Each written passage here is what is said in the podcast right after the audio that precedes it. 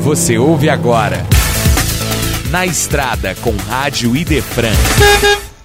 No 18º Congresso Estadual de Espiritismo, pergunta como conscientizar as próximas gerações sobre as questões ambientais. André Trigueiro responde: Primeiro, não podemos ter governos negacionistas que desprezam o meio ambiente.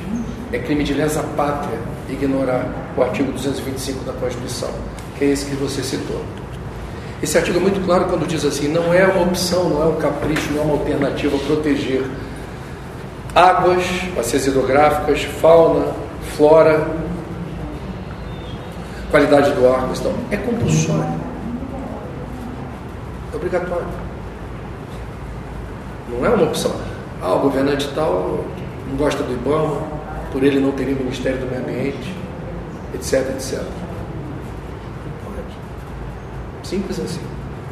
A gente está vivendo um tempo meio esquizofrênico, do ponto de vista do direito à liberdade de expressão e os trilhos da lei. A gente precisa ter muito cuidado com isso. Então, uma questão é: não pode ter governo negacionista. No século XXI, diante das circunstâncias que a gente está vivendo, não falando só do Brasil, não, tá?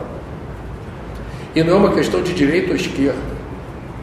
Ah, o capitalismo, o socialismo, o comunismo detonaram. Eu tive na China. Assim, na China, é, eles deram uma guinada na política ambiental alusiva a clima. Mas água, a gente tinha que pedir permissão toda hora para o governo. Pode fazer isso, pode fazer. Tinha uma Cicerone que falava português. A gente deu voltas nela, assim, tadinha. Uma hora que você fala, dá licença que vou, agora eu quero mostrar outra coisa. O jornalista é uma raça não confiável dependendo da missão. é uma viagem cara. A gente está lá para tentar contar uma história. Não, não pode, não pode, não pode. Bom. Mas no final ficamos amigos. A gente não podia mostrar nada sobre água.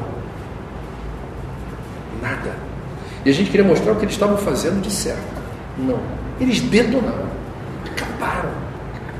A China é um lugar onde a natureza não é a prioridade.